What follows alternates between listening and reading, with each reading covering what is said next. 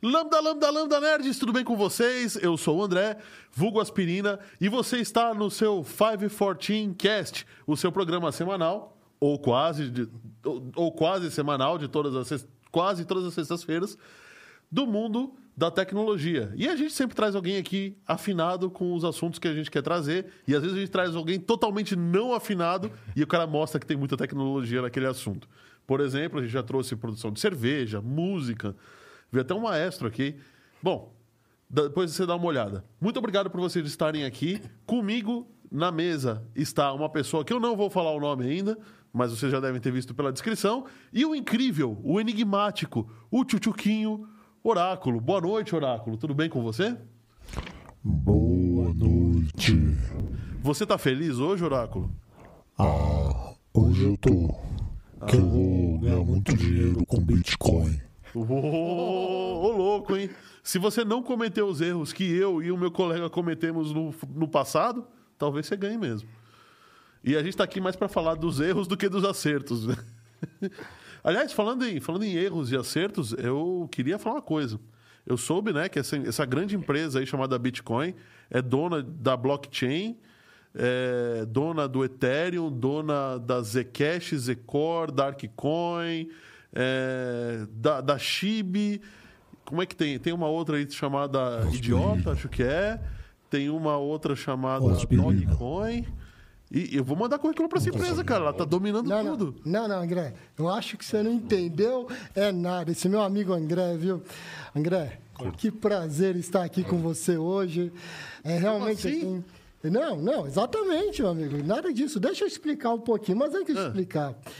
Sabe que a agenda do André é complicadíssima. Vocês não, vocês não sabem o que eu tive que fazer para conseguir uma vaguinha aqui. Quase que eu nem consigo chegar nesse horário. Não é verdade, cachê André? que a gente tá pagando para ele não influiu em nada, não, também. Ah, claro. Não, tô sério, André. É um prazer estar aqui.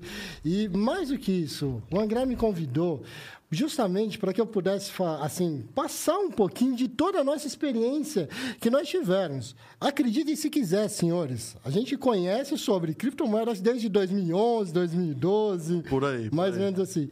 Então, não é nada disso que o André, essa introdução que o André fez. E a gente vai querer, além de passar um pouquinho dos nossos erros, falar assim, para onde vai a criptomoeda? E aí? Como ganhar dinheiro com isso? Mas mais do que isso, o, qual que será que talvez seja um caminho interessante a seguir? Bom, é, então, na verdade. Oh, desculpa, Oráculo, você quis falar? É, só pra eu me situar aqui. Você que tá apresentando. Porque você não falou nem o nome do convidado. Não, agora eu vou perguntar o nome do convidado. É que a gente combinou isso antes. Não, não, Ah, bom. Doutor Roberto Bittencourt Mendes. Tudo bem com você? tudo bom, senhor André? Bitcoin é uma empresa? Não, senhor André. Tem CEO? Tem chefe? Tem dono? não. Quem comanda? Não. Quem Ninguém, comanda? Como assim ninguém? ninguém comanda. Ninguém comanda? Só falta você me perguntar agora quem foi que criou ele. Quem criou ele? Não sei. Pai, tudo, vambora. Não, que é isso. O Bit, quer já começar? Já? Eu, Vamos não, não, não. Eu quero saber quem é você. O que, que você fez da vida? O que, que você. Bom, Como é que você sou formado. descobriu o Bitcoin? Bom, sou formado, antes de mais nada, sou formado em engenharia eletrônica, pós-graduado. Pós-graduado, e eu conheci, trabalho no ramo ferroviário desde. Do, lá comecinho de 2007. E eis que então eu conheço o senhor André em 2010, 2011, por aí, mais ou É, menos. por aí, 2010, 2011, por aí. Num- numa supervisão que nós estávamos fazendo na parte ferroviária e desde então nós somos grandes amigos, certo? Eu acho, né? Acre- Acredito, Da né? sua parte, sim. É, Bem, sim. é, beleza. Ah, Como, como tem que ser, como não poderia ser diferente, na verdade. E, e aí o André, certo dia, juro por Deus, pessoal, foi assim. O André chegou para mim, "Ô, Roberto, tem um tal de tem um tal de Bitcoin aí que ele vai revolucionar. Eu falei, André, dá licença, vai, deixa eu ir. Deixa eu trabalhar. almoçar, vai. Não, almoçar, deixa, eu ir almoçar, não sei o quê. Como se não bastasse isso. O André, depois no dia seguinte, ele chegou de novo para falar assim: pô, Roberto, vamos. Vamos trabalhar com isso, cara. É, só ler, tá? Só ler. Ah, André, que isso? Então me fala. Aí ele começou a falar algumas coisinhas, o que era, do que não era. E, e aí eu fiz o que eu acho que muita gente, até hoje, até hoje, faz. Deixa isso para lá. Isso daí não é dinheiro de verdade. Isso não tem lastro.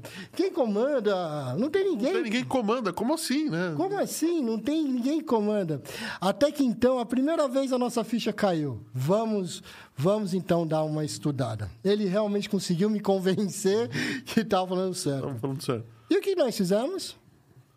Nada. Nada. Estudamos um pouquinho e decidimos que, já que não dava para minerar naquele momento, então a gente não ia fazer mais nada. E calma, a gente já, já deu uma pincelada do que é minerar.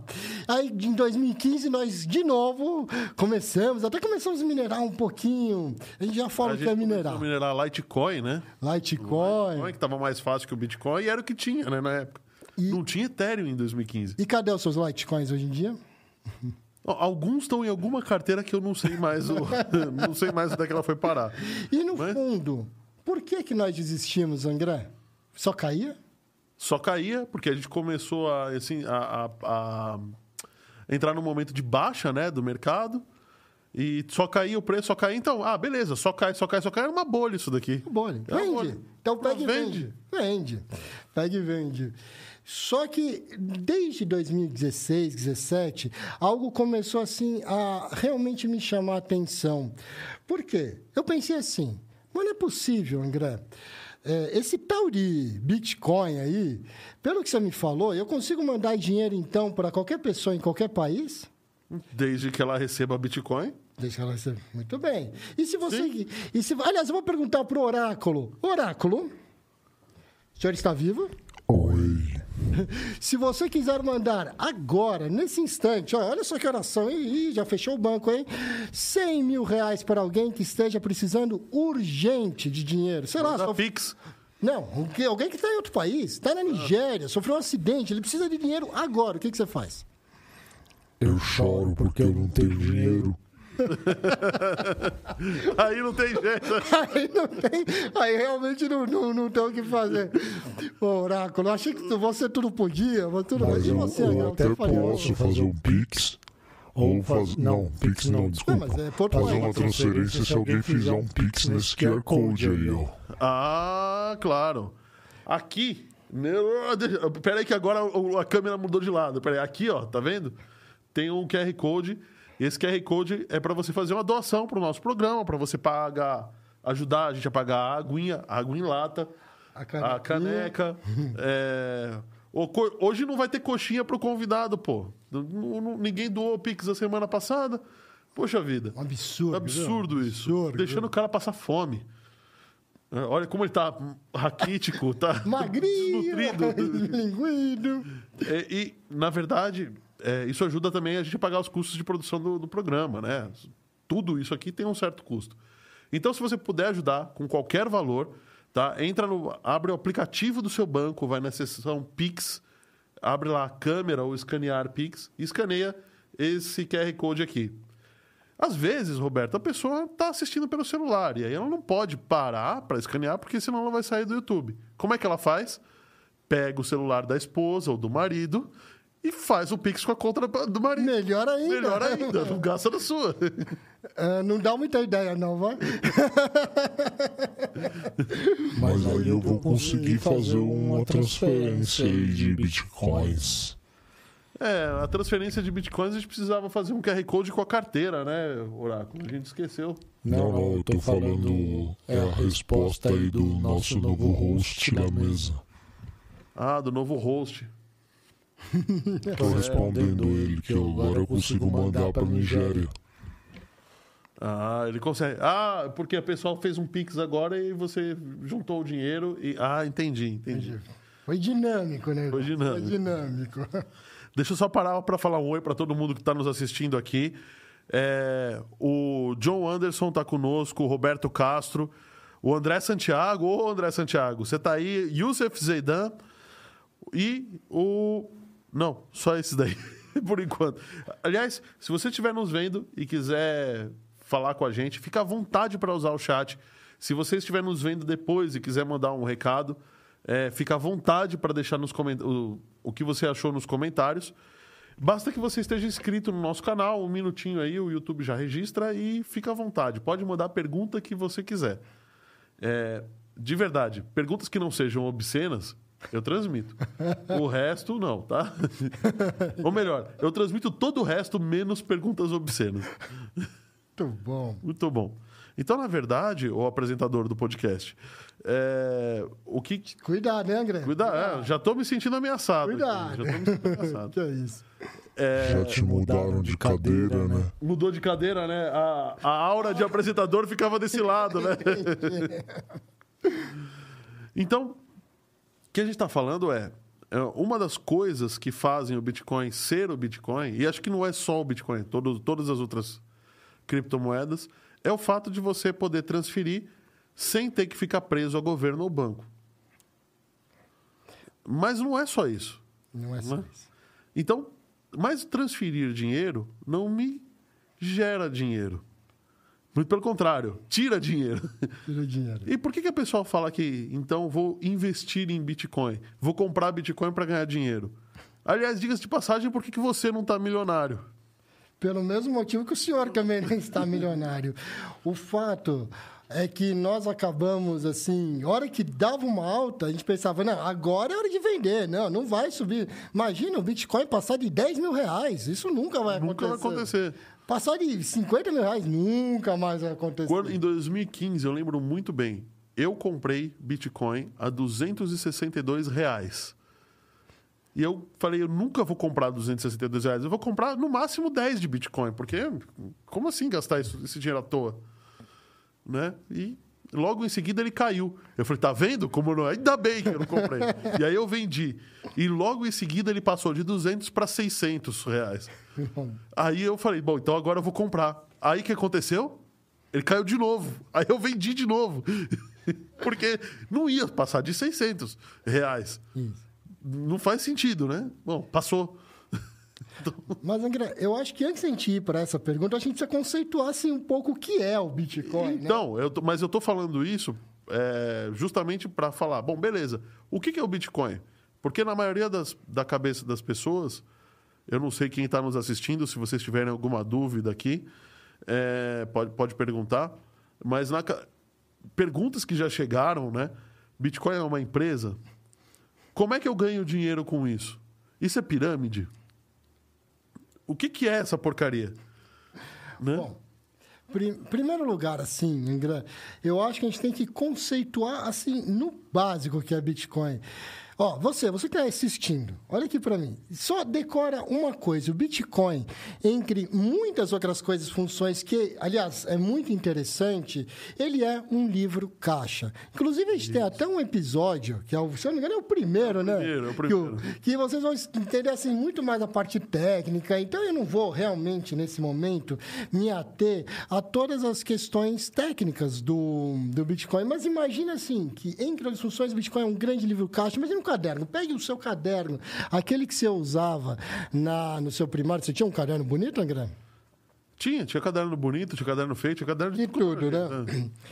E, o, e assim, então ele é um livro caixa, onde eu vou anotar absolutamente todas as transações, tudo que sai, tudo que entra, taxas e tudo. Então vamos fazer o seguinte: olha, vamos imaginar que eu quero passar essa caneta aqui para o André. Beleza? Beleza. Essa caneta está no endereço aqui. André, você podia arrumar uma canetinha melhor, né, pro, pro podcast, né? Não é nem... Não, eu podia mesmo, é, mas eu até tenho, mas eu não vou me dar o trabalho de levantar É, eu agora. também acho que é melhor, não, né? Eu- quero eu acho que caneta de- André. O que, que eu vou fazer em pouquíssimas palavras, assim? Eu tenho essa caneta, essa caneta está no, aqui na minha carteira, no endereço. E aí o André passa o endereço da carteira dele. Certo? Certo. Aí eu vou lá, ele passa pro WhatsApp, não importa. E aí eu falo assim, carteira, eu falo assim, caneta, vá para vá para o endereço do André. Só que esse vá para o endereço do André não é bem assim, vá. Ela fica assim como se fosse numa pool, assim, uma piscina. Piscina, num limbo. Esperando ser pescada. Esperando ser pescada. E quem é que pesca essa caneta? É a terceira pessoa, é o minerador, é o validador. Então vamos lá. A gente tem. de- Só para conceituar tudo de novo, tá? Desculpa as perguntas imbecis, quer dizer. Não imbecis, não, básicas, vai, que eu tô fazendo. Mas então eu tenho. Eu tenho o André, tenho o Roberto, ha- haverá uma transferência de alguma coisa e é feito um registro dessa transferência. Isso. Quem é que vai, quem é que vai fazer esse, esse registro dessa transferência? É um banco, Ou um validador. um validador. Quem é esse validador? Mas você faz uma transferência bancária justamente para ter um validador. Exatamente. Não é? Eu, eu, eu uso, sei lá, qualquer banco aí. O, sei lá, eu vou fazer uma transferência do, do Itaú para o Itaú. Então, beleza.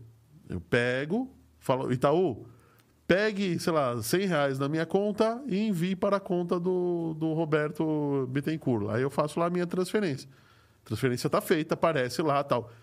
Como é que eu comprovo para você que eu fiz a transferência? Eu pego o registro do banco e encaminho para você. Ó, tá aqui, ó, eu fiz. E isso vale, né? Isso vale. Isso vale. E isso, ele vale, é É regulamentado, regulamentado, isso. tudo. E aí alguém vai perguntar para você, pô, André, mas se eu tenho isso válido, regulamentado, assegurado, por que que eu vou para essa moeda? E aí eu vou lhe fazer uma Que, pergunta. que não tem ninguém que controla, né? Isso, e daqui a pouco a gente já vai para a parte técnica, mas por que, que você então iria para essa moeda? Bom, primeira pergunta: o seu dinheiro que está no banco é realmente seu? Na verdade, ele é realmente meu, mas eu empresto para o banco fazer o que o banco bem entender com Certo. ele. Mas você pode tirar ele a qualquer momento? Posso. Em teoria, posso. Não. E se acontecer uma guerra? Aí não. Ah. E se de repente você for contra que as mulheres, as mulheres possam votar? Aliás, para, para, para, para, para. Oráculo? Oi. O oráculo, você é a favor ou contra que as mulheres votem? Cuidado, olha a resposta. Cuidado, meu amigo, cuidado. É lógico que eu sou a favor, elas são mais inteligentes do que nós. Boa resposta. Boa. resposta. Pois bem, senhor Oráculo, se, se você tivesse falado isso antes de 1932, você teria sido preso. E eu não sei se o seu dinheiro na sua conta ainda seria seu. Esse é o fato. Imagina se você apoiasse uns caras aí que dirigem os caminhões num outro, num outro no, país. outro, outro país, né? Não, não que isso aconteça, viu? Pode ser que esse dinheiro talvez não seja mais seu. E se esse dinheiro for Bitcoin na sua carteira, ele é seu? Fora de qualquer corretora, ele é seu? É, ele é meu porque ninguém vai ter acesso, né? Exatamente, porque primeiro, ele está na sua carteira. Segundo, ele precisa desse validador para validar. E quem é o validador? O validador, ele é uma pessoa assim, para ele poder escrever mais uma linha naquele no caderno do André, ele precisa descobrir uma senha. E essa, na minha opinião, é a segunda coisa mais importante que o cara que criou o Bitcoin, que ninguém sabe Ninguém exatamente sabe. quem é, O famoso Satoshi Nakamoto, É. que não é o Satoshi Nakamoto. ele foi brilhante. A hora que ele colocou uma senha, ou seja, uma, uma dificuldade variável, para que sempre alguém escrevesse uma nova linha a cada 10 minutos. Então, vai lá, a terceira. Vamos falar que o, que o nosso oráculo é o O validador? oráculo é validador. É... Hum, Muito bem. Aí o oráculo. Que vontade de falar a palavra logo de uma vez, mas tudo bem, tô segurando. Então segura ainda, segura. E ele é o nosso validador. Aí ele descobre a senha. Muito bem. E, e aí ele vai lá e ele registra. Registra e fala assim: ok, realmente, Roberto, eu tinha essa caneta, realmente a caneta chegou no André, o endereço do André é válido, não sei o quê. Mas tem uma coisa. E se o oráculo não for verdadeiro? Pode ser. Vamos dizer Porque que é, o, o validador é um terceiro, é um terceiro. que tá na brincadeira. E eu não sei quem é. E ele é honesto? Eu não sei se ele é honesto. Eu Quer dizer, sei. o oráculo é, É, o mas a oráculo gente está é. usando um exemplo. É um exemplo. Imagina- Oráculo, você é honesto? Você tem dúvida disso? Não, é, eu só queria Olha bem pra aqui, ó. ele- Não, não, não, não. Sempre passa a mão em mim. Tira a mão daí, Roberto. Ô, ô. Essa me pegaram de surpresa, mas tudo bem.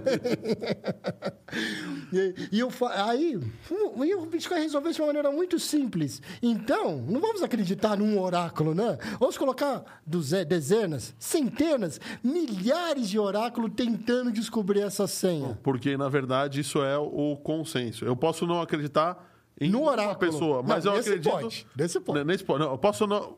O oráculo, nesse caso, é uma pessoa. É. Né? Eu Tem posso não certeza? acreditar. Eu nunca vi. É, você nunca viu, sim. É, Tá digamos assim, uma entidade superior. Muito bem. Tá bom? É, o, mas a gente está representando o oráculo nesse exemplo hipotético. Sim. É bom deixar bem conceituado para o oráculo, senão ele desliga tudo de novo. é bom conceituar. pode não ser que ele, é, honesto. que ele pode não ser honesto. Isso. Mas aí eu posso não confiar em uma pessoa. Mas eu confio em todo mundo, né? É diferente. Ou seja, ele pode colocar uma informação falsa nesse caderno, mas os próximos validadores vão continuar escrevendo nesse, nesse caderno. E se só o oráculo escreveu uma coisa errada e, o, e todas as outras pessoas escreveram, sei lá, uma outra, enfim, um outro ponto, o que vale é esse outro ponto. E é isso que torna o Bitcoin, diria que quase que. Aliás, indescritível, eu diria, né? Super inviolável, né? Super inviolável. E, e detalhe, vamos supor que apareçam milhões, bilhões de oráculos.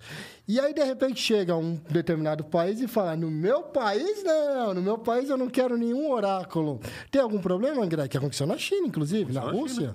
Tem algum problema? Não, porque vai ter outros oráculos em outros lugares do, do mundo fazendo a mesma coisa. Ih, mas vai demorar um pouco, não vai demorar um tempo para os outros oráculos chegarem em outro lugar, não vai? E aí o Bitcoin ele vai reajustar o tamanho da Tá o senha. tamanho da, da dificuldade. Porque tem menos agora, então. Exatamente. E vai continuar cada linha sendo escrita a cada 10 minutos.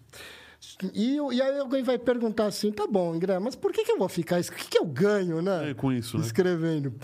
E justamente essa é o conceito do minerador.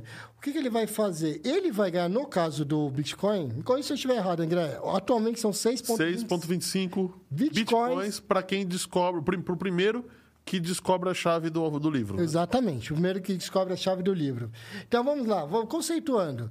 Bitcoin é livro caixa, eu vou passar essa caneta para o André, alguém vai pegar essa caneta. Uhum. É, esse registro esse da caneta registro que foi passada, né? Para registrar no livro book. Aí vem uma pergunta, André. Porque, eu imagino que deve ter milhões de canetas ali passando pelo, por essa Por esse- piscina. por essa piscina. Por que, que você vai pegar exatamente a minha e não as outras milhões? Até porque o livro caixa, cada bloco tem um tamanho máximo tamanho ali. máximo. Aliás, não máximo, um tamanho certo para ele ser fechado. Pela taxa de transferência. Então, eu vou, quando eu passar essa caneta, eu vou falar, ó, vai caneta e mais um, algumas fraçõezinhas de Bitcoin. Vai caneta e mais um troquinho para você, validador, registrar o meu, meu, E aí o meu- fazer meu registro. Isso, né? e aí o validador vai escolher os que têm, as canetas que têm o maior é, É quando- maior, maior, taxinha.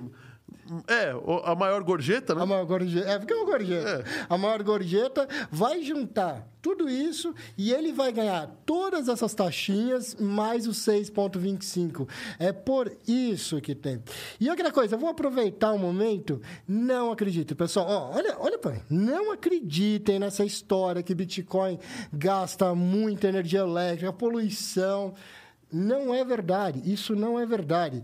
Se você pegar o sistema bancário do planeta, meu Deus do céu, meu Deus do céu. Só fazendo um paralelo, eu me lembro que há uns anos atrás, André, eu escutei que o Nubank. Você tem uma ideia? O custo que o Nubank tinha era de todo, inclui aquele prédio lá que ele tem ali na Consolação Consolação, né? todo o custo de salário, de energia elétrica, sei lá se era aluguel, não sei, devia ser, né?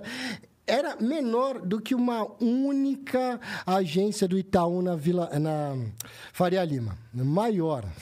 Não, menor, menor. O do Nubank era menor. Então, então, assim, imagina se você pegar o sistema bancário completo, com todas as questões, ar-condicionado, tudo coisas que você diretas e indiretas. A pessoa vai tomar o café, mas teve que produzir o café, não sei o quê. Você somar que, meu Deus do céu, acho que o Bitcoin é. Eu diria que é uma solução extremamente verde para esse problema, entendeu? Deixa eu ler os comentários. Aliás, obrigado por estar aqui, obrigado por terem entrado. Por favor, considerem compartilhar esse canal e dar o seu joinha, porque essas duas coisas é o que vão fazer o podcast continuar e a gente trazer essas estrelas aqui que nem a gente está trazendo. E falando dos, dos comentários, que a gente já está há quase meia hora no ar, e eu nem li aí os comentários do pessoal, né? Ó, o John Anderson falando bora, o Roberto Castro falando, bom, vamos, vamos checar a pontualidade britânica. Aconteceu. André Santiago, André Santiago apareceu aqui, Oráculo, olha que legal. O... Boa noite, André. Boa noite, André. Tribu Z Games, o Zeidan, que tem um canal de, de jogos aí no YouTube também, muito legal. Agora que você deu o alô pro Zaidan, ele vai Ele embora. vai embora, né? Ele só volta daqui a pouco. Ele, na verdade, ele vai assistir a novela, depois ele volta. É só pra fazer propaganda do canal dele. É, é só pra isso. Roberto Castro falando amigos pesos pesados. Fe, Februs Oak fazendo um. A Estela Garrido fazendo. É, a Estela falando, ó, tô de olho. Rafael Taguchi falando um oizinho também. Elcio Carlo também falando oi. Ô, Elcio, faz tempo que você não vem aqui, hein? Obrigado por ter chegado. Roberto Mendes falando aqui. José Roberto Mendes. Cara de peso esse daqui também, meu. Cara de peso. Cara de peso. Não, não é de peso. Não, ele, não é magrinho. pesado, mas é, uma pessoa É uma pessoa de peso. de peso. É, qual a garantia que a gente tem que as moedas eletrônicas vão continuar valorizando ainda mais? Vão continuar valorizando, vírgula, eu acho. Ainda mais nesses tempos de guerra. E o Marcelo falando: cheguei. Obrigado, Marcelo. Seja bem-vindo. Bom, imagino que está falando sobre criptomoedas, né? sim, sim, com as moedas eletrônicas, acho que acredito que seja. Porque, ah, tem uma diferença. Tem uma diferença. É, moeda eletrônica, na verdade, todas elas são hoje em dia, né? Exato, exato. Aliás, tem muito mais dinheiro eletrônico circulando do que dinheiro físico. E a gente deu a notícia ontem, inclusive, no nosso, no nosso podcast News, que a Rússia, alguns dias antes do ataque, ela criou um, fez um ataque de DDoS, DDoS e ela fez um data wimp nos, e nas quatro principais instituições financeiras. Então o povo não podia mais fazer compra com cartão, não tinha mais saldo em banco. As Explica o contas que é um, explica o que é um data wimp. o Data Wimp é uma, uma espécie de técnica, que não necessariamente é um vírus, né? Que ela pega os arquivos que estão escritos no HD e apaga. Só que ela não apaga simplesmente, ela apaga e escreve zero por cima, para que você não consiga. Impossível ser. é, é, seria como você escrever alguma coisa a lápis, aí você apagou. Aí de, repente você Não, pega o você lápis. risca e faz assim. Não, você apagou com, com, com a borracha. Apagou Aí de repente você chega, pega outro lápis mais forte, uma caneta e risca em cima. Mas risca muito. Risca muito, até quase rasgar o papel. É Exatamente. basicamente É isso. É isso. Ai, É Pega nesse claro, gancho. é claro que os bancos têm backup e tudo. Algo mais em que eu possa ajudar? Não, Obrigado, Siri. Valeu. não, não. No momento, não. que simpática. Simpática. E pergunta, o que aconteceu com quem tinha criptomoeda? Então, vendeu. Vendeu nesse momento, porque precisava de dinheiro. Ah, entendi. Mas o, mas o IP não fez nada. O Data IP não fez nada. O DataWimp fez. Não, deixou, não, né? deixou o povo. é, Mas não Ah, tirou não para quem tinha criptomoeda. Não, quem fez tinha- nada com quem tinha. Ou seja, quem tinha criptomoeda foi transparente, não fez diferença nenhuma. É. Exatamente. Fez porque essa pessoa provavelmente também tinha dinheiro na Ucrânia de outros jeitos, né? Com certeza, com certeza. Então, respondendo mais ou menos essa pergunta, eu acho que para o final vai ser até mais interessante a resposta, mas eu vou dar o que me ocorreu agora. André, qual que é o teto de reais que possam ser que o governo possa emitir? Qual que é o teto? O teto? É. É, não tem teto. Como assim, André? Não tem teto. O governo pode ligar a maquininha de dinheiro. Não, não, tem uma coisa errada que você estava falando. E o lastro? Que lastro? Cor de Bretton Woods. Acordo de Bretton Woods não existe. um- Mas Ah, agora você vai falar que ele não existe desde a década de 60? Então você vai falar. Não. 70, na verdade. 70. É. Então, quer dizer- 74, se eu não me engano. 74, Ou acordo. 71. Então quer dizer que você vai. A conferência de Bretton Woods foi em 71, quando eles abandonaram o padrão ouro. Então quer dizer que você está falando para mim que muitas pessoas já nasceram sem esse acordo de Bretton Woods, que é o acordo. Você que... provavelmente nasceu dentro do acordo de Bretton Woods. Não, eu não, não. nós dois nós somos antes mesmo. Não teve, não, não engana não, não engana o pessoal não. Então quer dizer que você tá, e o acordo de Bretton Woods, para quem não sabe, é o seguinte, você, o dólar, ele era variado em.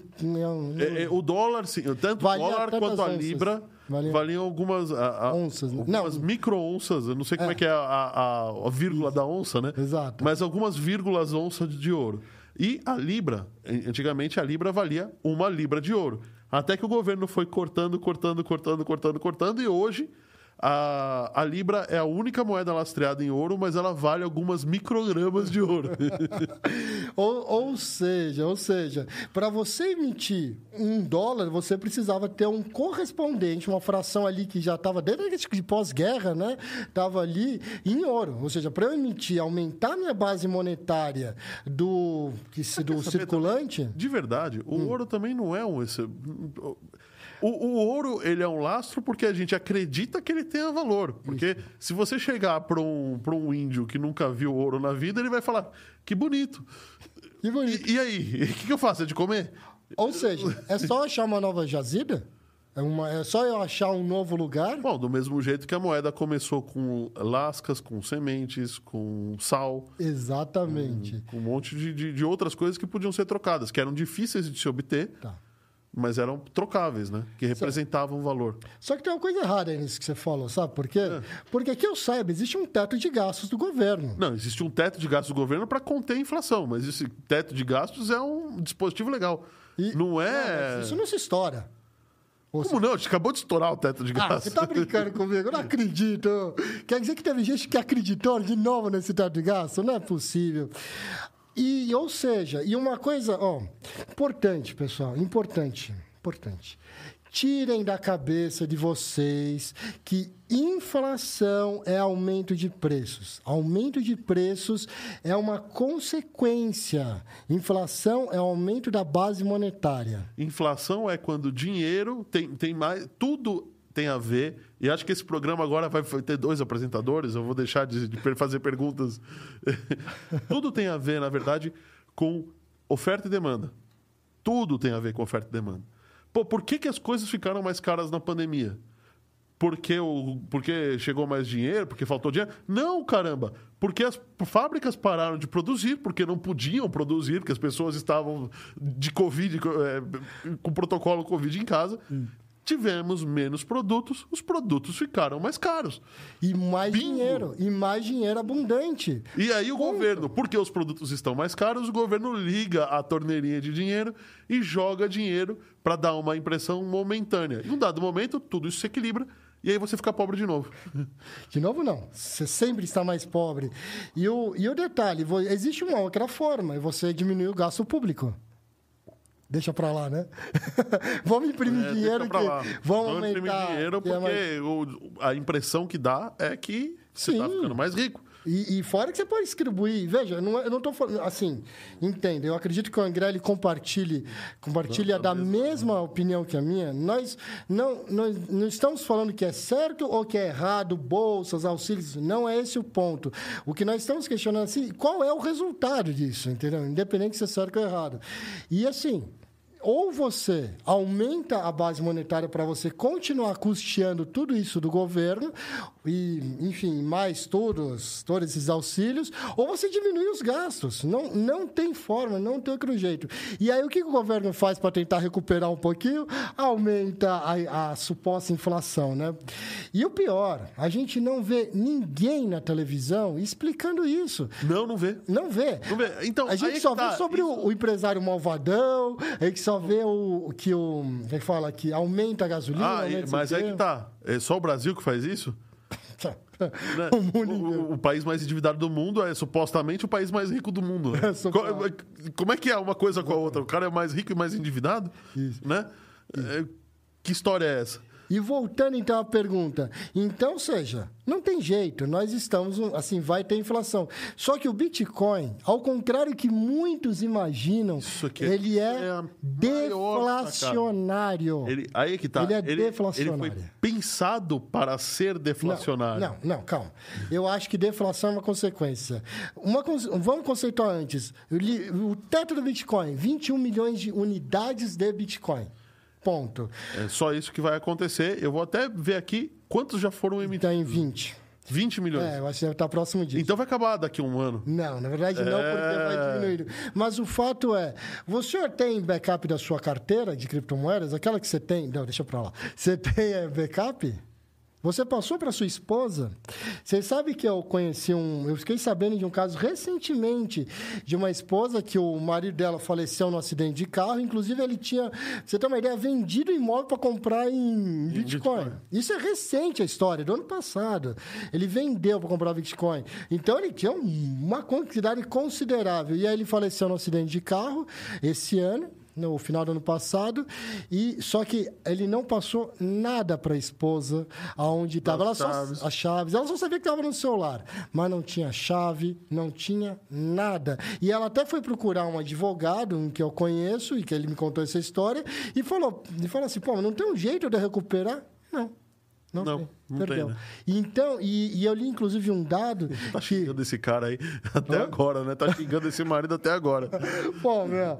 É, E, e eu li um dado, André, que existe um. e Não tem como de fato você saber, porque até porque tem muita gente que fala, ah, eu tenho só 3 reais no celular, vou fazer backup por causa de 3 reais. Só que você imagina isso o planeta, o mundo inteiro de pessoas fazendo isso. E existe um dado que entre meio a 1% e meio de bitcoins são perdidos por ano, por falta de backup, porque a pessoa simplesmente É, a desencana. pessoa pode ter morrido, pode ter desencanado, pode ter acontecido. Pif, tava tudo no HD, pifou o HD. Jogaram o HD no lixão. o HD no lixão. Aconteceu, né, em Londres. Aliás, o cara ainda tá com o processo para remover o lixão, revolver, né, o, o lixão. Deixa eu só Diga. ler os comentários aqui. Olha, se você quiser, assim como o Roberto Mendes e o Matheus Reis é, fizeram, fizeram perguntas aqui, fica à vontade para perguntar, porque o nosso mestre está aqui. Falando nisso, o Marcelo falando, cheguei, Emerson Dinelli, grande Roberto. Marcelo Reis e José Luiz falando boa noite. E pergunta do Marcelo: com essa queda do BTC, qual moeda vocês indicam para investir? Deixa eu responder essa. Pode, mas só um detalhe. Você vê que esse manja aí falou BTC, que, BTC, É, a, que é a sigla de que é a Bitcoin. sigla do Bitcoin.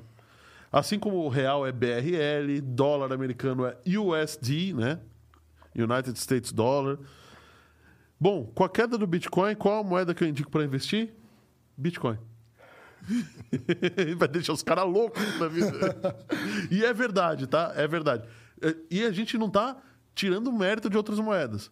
Acontece que o, o Bitcoin, hoje, né? Para encurtar a história, Roberto, que acho que a gente precisa chegar. A gente tá falando do Calma, passado. tem tempo ainda. Fica tranquilo. Não, não tem. Tem Para encurtar a história. Ô, olha só quem voltou, Oráculo. O Youssef voltou. Será que acabou a novela? E acabou a novela, Youssef? E para você responder isso, podia até colocar aquilo lá na, na- aquele Ah. gráfico de preços. De Pra preço. gente provar que não importa porque outra pessoa compre. Não, esse é o arco-íris. Pode mas, ser também, Mas eu pode queria, eu queria. O, o pessoal da técnica, será que pode colocar o gráfico do preço do Bitcoin? Não o arco-íris, o gráfico de preço. Pra gente mostrar uma coisa interessante aqui. Isso para quem tá, para quem tá vendo, né? Para quem tá ouvindo, eu vou tentar descrever é, o, o preço, tá? Mas você ficou bonito demais, viu? cara? Eu tô- sou o Walter, Mer- Walter Mercado que me aguarde. Nossa senhora, viu? É, aí, olha que interessante. A gente está chegando ali em 2013, foi mais ou menos onde começou a primeira bolha do Bitcoin. E é um valor tão pequeno que a gente não consegue nem ter noção. Em 2015, quando a gente começou a realmente comprar e vender, era um valor tão pequeno, e a gente está falando de 200 reais na época, que a gente não consegue nem ter noção.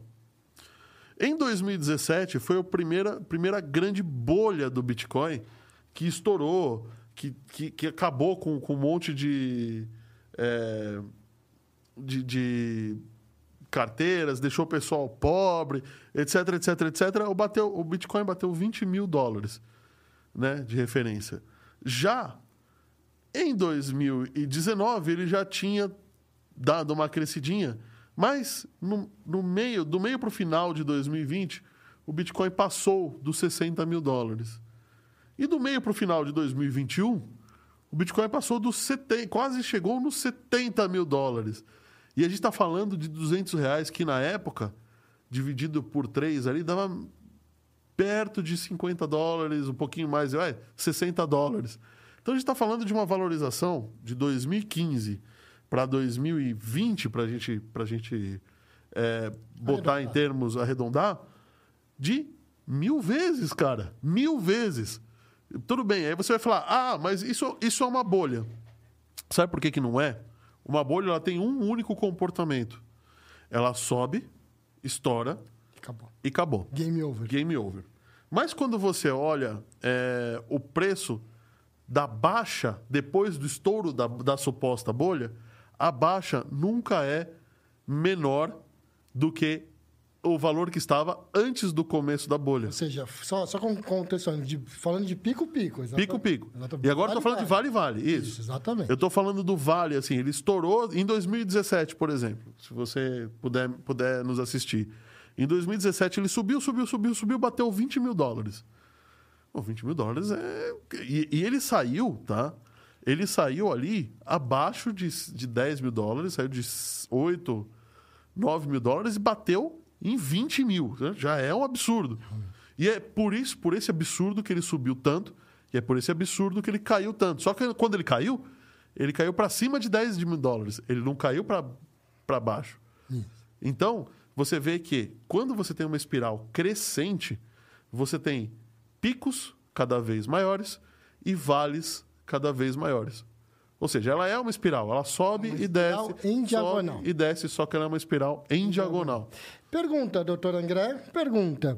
E o cara que comprou em 2017, por, eu me lembro até hoje, deu, deu, é, foi 70 mil reais, falando em reais, 70 mil reais. O cara que não vendeu fez um mau negócio? Hoje. Como é que é? Pergunta de novo. Volta. O cara comprou no pico em 2017, pagou 70 mil reais no pico ali. E aí o negócio desabou lá para foi lá embaixo no final. Mas supondo que esse cara não vendeu. Não, e para piorar, né? Ele ficou um tempo andando de lado. A, não, mas ele não a, vendeu. A 11 mil, 12 mil dólares, depois ele cai para quase 9, né? Isso. E, e, aí eu acho que depois chegou até os mínimos, foi 3 mil dólares, uma coisa assim. Mas esse cara não vendeu. Por quê? Sei lá, porque ele não quis. Falou, ah, já perdi mesmo. Esse cara fez um bom ou mau negócio. Excelente negócio. Mas ele, ele teve uma valorização. Ele não perdeu. Aí é que tá. Ele não perdeu, o tempo recompensou. Ou Agora... seja, você só perde ou você ganha quando você vende. vende. Quando você. Exatamente. Exatamente. E o grande erro, ó. Parece eu, acho... eu ensinando o Roberto. Ele aprendeu direitinho. Que orgulho desse menino. Que orgulho, viu? né? e, o, e quem. Deixa eu sem falar. Fiquei, fiquei, emocionado com. Fiquei emocionado agora, viu? Bom, se ninguém desligou até agora. Desligou até agora? Não, aliás, a audiência está subindo. Diga de passagem, obrigado por você ter chegado aqui. Considerem mesmo em compartilhar esse programa. A gente está falando aqui. Pode mandar suas perguntas, a galera já está já está mandando várias perguntas, inclusive o Jefferson Sofia falando, Ganza, tá rolando a live do Mafagafo. É uma pergunta. não, não a, live do Mafagafo você vê depois que, que a nossa acabar, tá? Beleza? Ah, o Matheus Reis falando assim, certo, né? Ele tá continuando a pergunta. Eu vou mudar minha pergunta. Qual moeda que vocês acreditam ser o novo Bitcoin? A ETH? Ethereum. Eu também acreditei, mas eu acho que tem espaço para as duas. Nossa, então esse podcast vai ser excelente, André, porque quando as duas pessoas elas vão muito para o mesmo lado, às vezes a gente não consegue enriquecer sim, tanto. Sim. E eu cheguei à conclusão que o Ethereum, muito está falando, só para vocês entenderem, ah, vamos dar uma conceituada antes, né? Tem muita gente assim, não, o Ethereum não é um, um não é uma, eu diria, um, uma parte do Bitcoin, não, não tem nada a ver uma coisa. Na verdade, o Ethereum usou, não, usou, a, o código. usou o código, usou a base para criar um novo Bitcoin, entre aspas. Né? Exato. Né? Para resolver os problemas que o Bitcoin tem, ou as faltas de funcionalidade que o Bitcoin tem. Sim. Bom, e, e para quem não sabe, o Bitcoin agora, de, bom, de, depois de tantos atrasos, porque ele, ele ainda, ainda é o mesmo conceito do Bitcoin, o Ethereum, né? Ele é o mesmo conceito do Bitcoin. Ele é prova de trabalho, ou seja, eu preciso de um minerador com um hardware potente que eu vou minerar para reescrever aquela linha. E a ideia é que em julho, e sinceramente eu nem sei se vai, julho desse ano vai mudar mesmo ou não, eles vão fazer, na verdade, um merge. Mas eu não sei se isso vai acontecer, porque sempre tem muitos atrasos, mas a ideia é que ele vire para prova de, é, Prova. de guardado, como é que chama? É, proof of Proof of a prova do bife. É, a prova é assim, você guarda porque você acredita que essa moeda tem futuro. E aí, quem vai validar? É justamente o cara que vai criar um nó com muitas guardadas, assim. Essa é o Tá, conceito. agora, tudo bem. A gente foi longe aqui e falou. Mas vamos voltar. é, Vamos voltar. Agora, peraí, o? Jefferson falando, não existe novo Bitcoin, hein? Não existe mesmo. Mas, mas por que, que eu acho que o Ethereum vai chegar ali próximo? O Bitcoin também, ele vai acabar aumentando as funcionalidades dele, eu não tenho a menor dúvida. Só que esse Bitcoin ele é, é assim, ele é mais devagarinho. Assim, cada passo que ele faz tem que ser muito Mas conceituado. é a questão da grande da- das grandes corporações, entre aspas, Isso. e das pequenas startups. Quando você tem alguma coisa para mudar numa, numa empresa pequena, você muda e a coisa funciona. Simples. Quando você tem alguma coisa para mudar numa empresa grande, como é uma empresa grande, você tem que mudar procedimentos, você tem que mudar é, cultura, você tem que explicar muito bem o porquê está fazendo essa mudança. E qualquer mudança, você não, você não tem espaço para arriscar. Pô, veja bem, o Bitcoin está valendo, se a gente for olhar o market cap do, do Bitcoin, eu nem sei se o pessoal pode colocar aí na, tec, na, na, na, na tela, mas o, o market cap do Bitcoin é gigantesco. Você, você balança a economia mundial se você fizer alguma coisa errada. Então, deixa quem é menor testar primeiro para ver se funciona, né? Ou seja, quem tem muito dinheiro não vai topar qualquer mudançazinha. Não vai topar qualquer... Eu pre- eu prefiro ficar no seguro. É para ficar seguro. E isso, o Bitcoin é muito seguro. Muito, muito seguro. O Exatamente. Bitcoin ele tem o benefício de ter sido o primeiro e ele tem o benefício de estar vivo. Ele não só foi o primeiro, como ele continua sendo modernizado por, por, uma, por várias equipes de, de, de, de mineradores. Né?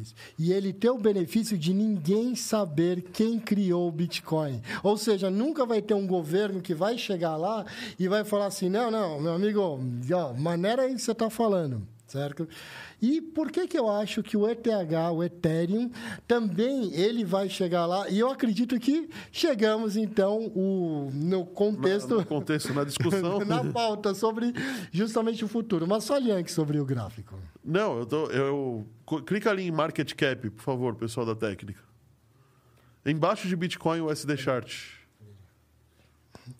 O... Olha, mas eu não sei se esse pessoal da técnica é o oráculo, o oráculo é uma entidade. O oráculo é uma entidade. Ah, tá. Olha que interessante. Esse market cap seria se todos os bitcoins pudessem ser todos os bitcoins ou todos os ativos pudessem ser vendidos ao valor do mercado de hoje. Uma conta burra, porque isso não acontece.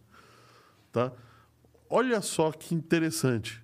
É, clica em- no, no período all ali também, por favor.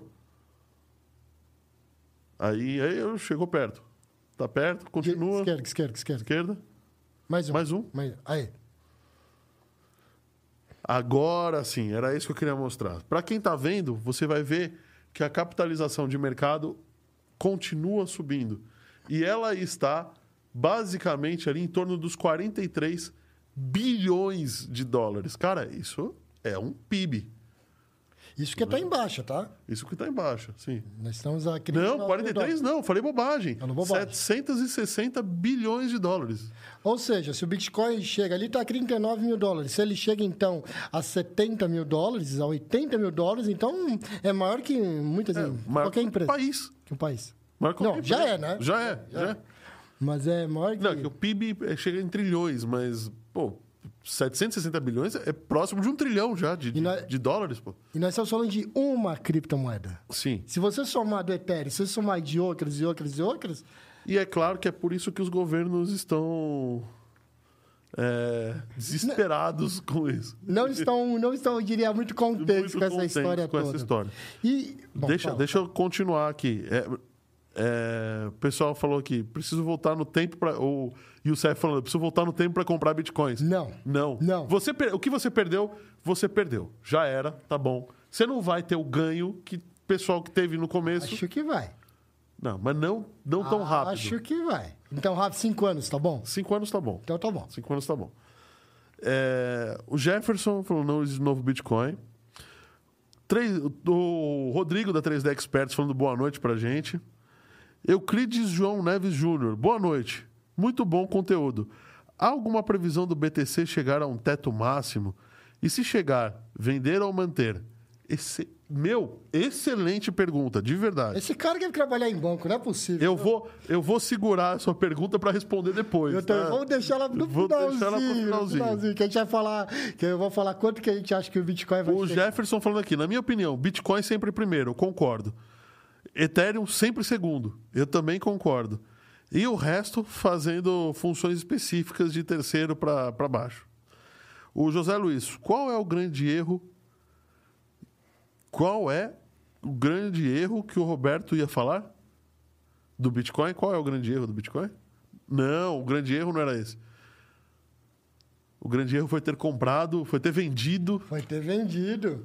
Na verdade, eu André caímos em piramideiro, caímos em. Caímos em pirâmide mais de uma vez. Mais de uma vez, caímos também. Não, assim, não foram valores expressivos, foi bobagem que a gente sempre pulverizou, entendeu? Não foi nada de expressivo. Mas caímos, caramba. É, Perdemos lá, dinheiro nisso. 10 né? reais, tá, perdemos 10 reais, que seja. É, sim. e o caímos também em mineração nas nuvens.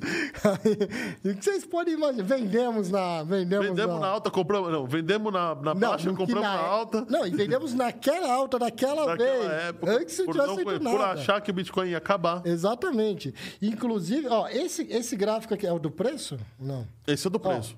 o, só. Você tem que descrever para quem não tá ouvindo, viu? Para quem tá ouvindo só. É verdade, a gente tá- Pessoal, até para avisar que esse podcast, assim como todos os outros, estão nas plataformas agregadoras de podcast, viu? No Deezer, no Spotify, no Amazon Music e no Apple Podcasts.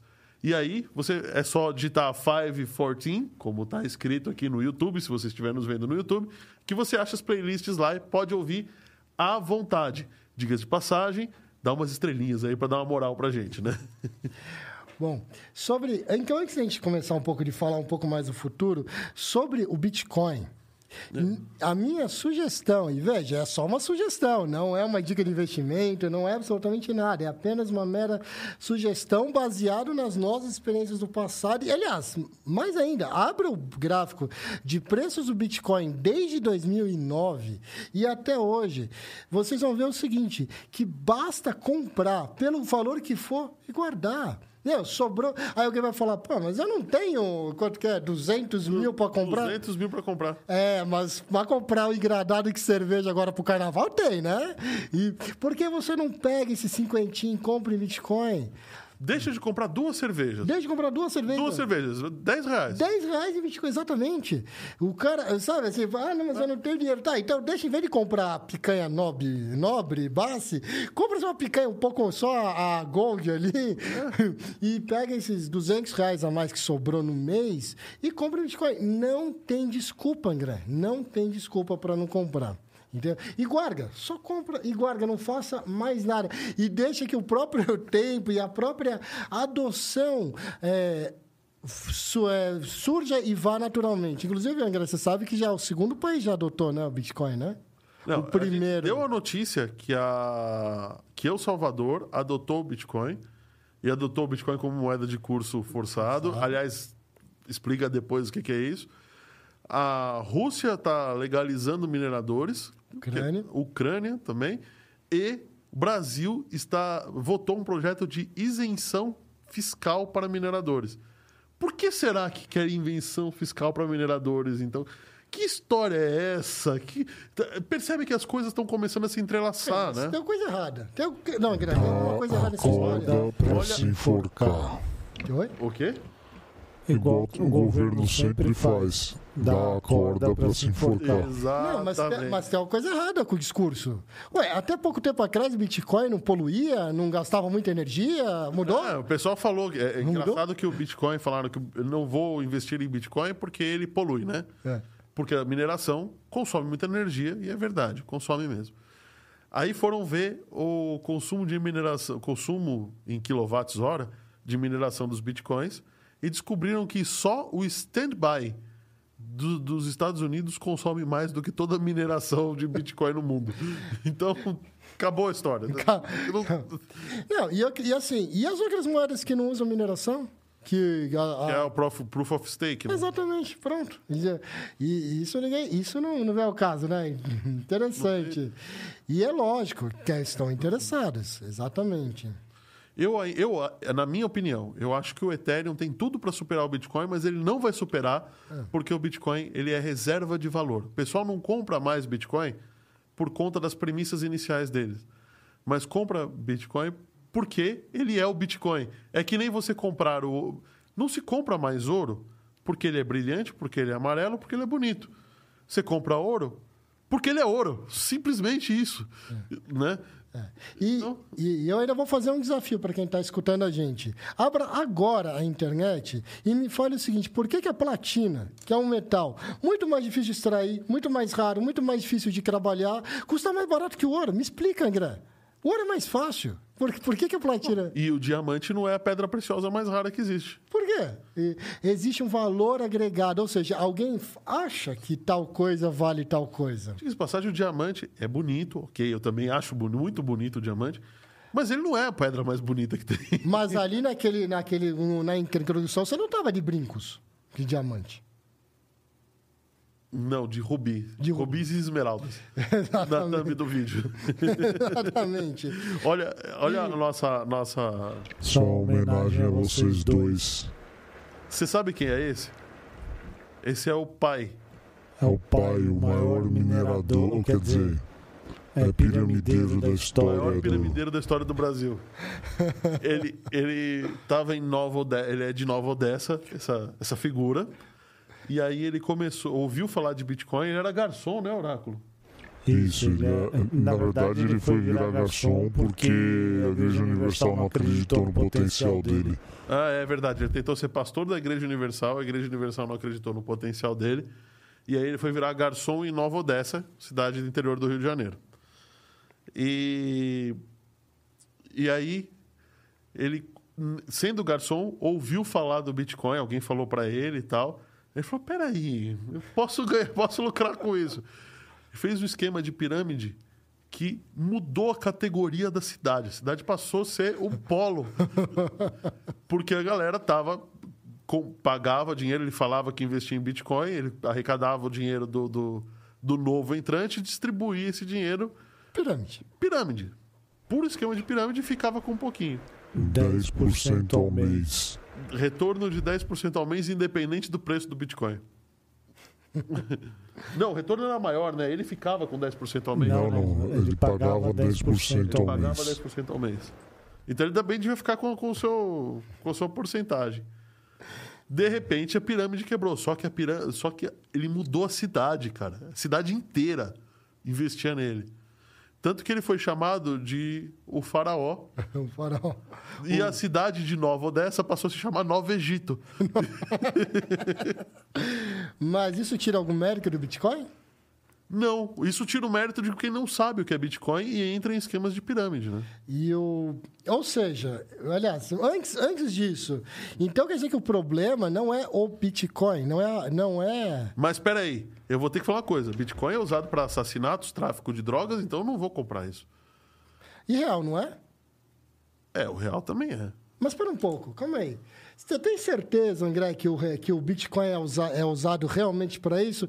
Eu acho, me parece, eu não sei, me parece que você usar notinhas em papel é muito mais fácil de você conseguir fazer esses esquemas do que você usar o Bitcoin, que ele fica. Ó, os brincos. Ah, tá sem brinco. Que absurdo, viu? Mas é, eu tô sem brinco, mas os anéis são de rubi. Do que você, você concorda comigo do que você usar o Bitcoin, que as transações vão ficar registradas no livro caixa? Tem coisa errada com, com o discurso de novo. De novo, né? De novo, está alguma coisa errada. Porque se eu quisesse fazer alguma coisa ilegal, eu usaria o real. O real eu posso gastar em qualquer esquina, em O qualquer dólar, loja. o melhor de todos O é o dólar. dólar, né? Que é o mundo inteiro aceita. pega uma mala de dólar, é irrastreável. Ou seja, mesmo que seja digitalmente, você tem formas ali. Agora, eu vou usar justamente Bitcoin, que vai ter aquele livro caixa que vai falar que tal E que mandou em qualquer tal. momento você recebe ah, histórico de todas as transações. De todas as transações, aí de repente, eu, vamos supor que eu mando a caneta lá pro André, o André, da mesma conta, manda ali para, vamos supor, para Binance, que tem ali o, é, o cadastro dele, pronto, já descobriu que é o Roberto. Então, não, o Bitcoin não é bom para você fazer coisas ilegais. O Jefferson comentando aqui, a maioria das pessoas não sabe que, que dá para comprar Bitcoin fracionado. Isso é verdade. Acho que o pessoal fala, ah, tá 200 mil reais, agora não dá mais. Não tenho 200 mil reais para comprar Bitcoin. Ou, conversando sobre Bitcoin com o Youssef uma vez, que está aqui nos assistindo, ele falou, ah, com esse preço eu não consigo. Eu falei, mas peraí, ele é divisível até... O, o real é divisível até duas casas decimais. O Bitcoin é oito casas decimais. Cara, oito casas decimais é quase um bilhão. Divide o Bitcoin por um bilhão. É isso que você vai conseguir de divisão, sabe? Exatamente. E, ou seja, então, você pode se- comprar um bilionésimo disso. Pega 260 mil, divide por um bilhão e você vai ver o preço mínimo que você vai poder pagar com um Bitcoin. Exatamente. É claro que vai ter taxas, vão ter suas coisas, vai, vai acabar comendo todo o seu dinheiro, né? Mas a partir de uns 50 reais já, já dá, né? Já dá para comprar. O fato é que com um único real, você compra não sei quantos satoshis. Faz a conta aí. Não, não precisa fazer, não. Depois você faz. Esse que é o, é o fato. Então, você pode comprar com qualquer valor você compra o Bitcoin. Hoje, porque daqui a pouco vai chegar um momento em que o preço do Bitcoin não vai mais dar para comprar alguns as subdivisões, tá? Mas O- pode aumentar a subdivisão. pode aumentar a Por subdivisão. código, pode aumentar. O gráfico arco-íris, pra gente chegar lá? O gráfico arco-íris para chegar lá? Talvez. Deixa eu falar aqui as perguntas. O Emerson Dinelli. Ih, eu não gosto desse. Fa- Faz a pergunta e depois a gente vai para. Vamos falar um Não vou falar a pergunta agora. As coisas vão ficar vermelhas aqui. As coisas vão ficar vermelhas. Ficar vermelhas, piscando. Vamos ficar piscando. Então vamos. vamos... Vamos lá, você que está nos assistindo aqui, galera, por favor, considere em apoiar o canal. Você apoia o canal de três formas. A primeira é um, pic- é um QR Code que vai aparecer aqui na tela daqui a pouquinho. Esse QR Code é um Pix que você pode fazer uma doação para a gente de qualquer valor. Isso ajuda a gente demais. Ah, tô com o celular aí, não posso, não, não, não posso tirar agora. Você pode tirar um print da tela, depois escaneia.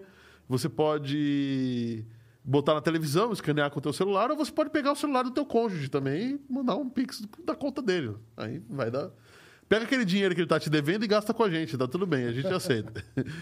É, outra coisa que você pode fazer é estar inscrito no canal e a galera tá se inscrevendo no canal aqui. Eu tô adorando o chat hoje, tá muito legal, a galera tá bombando. Que nem a Maísa dando palminhas para nós aqui.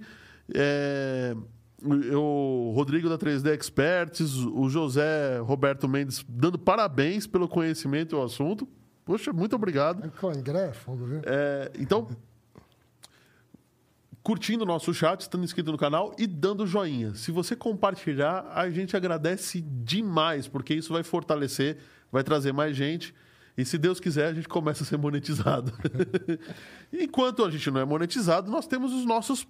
nossos as, as turma, a turma, né? As turmas é, o logo. É difícil, né? A turma que paga para aparecer aqui no nosso podcast. Então, estou falando do pessoal da 3D Experts, do pessoal da Home Experts, que são empresas irmãs. A 3D Experts é a que fez essa. imprimiu em 3D a torre de resfriamento dos Simpsons, do nosso episódio de energia nuclear. Muito bom, por sinal, com a Alice, que entrou no programa Ciências Sem Fronteiras e virou CEO da maior produtora de usinas nuclear do mundo. É só isso, tá? É, o pessoal da 3D Experts imprime desde impressões 3D simples assim, como até joias impressas em 3D, com metal, tá? De verdade. O pessoal da Home Experts faz controladores de forno, faz é, desenvolvimento de, de, de, de novos sistemas para coisas que ainda não, para demandas que ainda não existem. Também temos o pessoal da IoT Engenharia, que faz também desenvolvimento de IoT, mas mais voltados a, a indústrias. A casa aqui, da MD, da MD Digital Podcast, eu preciso, preciso fazer essa pergunta. Eu sempre faço para os convidados, a resposta é impressionante. Ai, meu Deus. Qual foi o- qual foi o impacto que você teve ao entrar aqui dentro? Foi impactante. Na verdade, falando sério, eu passei quase que cinco minutos olhando todo o ambiente. Eu não estou puxando sardinha de ninguém, não, né? Mas é realmente assim, a estrutura aqui do lugar é impressionante, impressionante. E olha que eu não, eu não me impressiono muito fácil, não, viu? Não, não é bem impressionável. Eu não sou muito bem impressionável, não, mas aqui eu passei quase cinco minutos me ambientalizando e, e vendo assim, eu tô me sentindo assim no estúdio. Bom, deixa pra lá. Bom, vendo e ouvindo a nossa qualidade. Então, quer, fa- quer vir fazer o seu programa, seu podcast aqui na casa, ou o pessoal ir aí gravar na sua empresa, entre em contato com o pessoal da, da MD Digital. O link do pessoal da MD Digital tá aí no YouTube mesmo. Vai na canal do YouTube, na seção sobre. Aí você fala lá com o João ou com a Bel, que e eles combinam lá o comercial da MD Digital.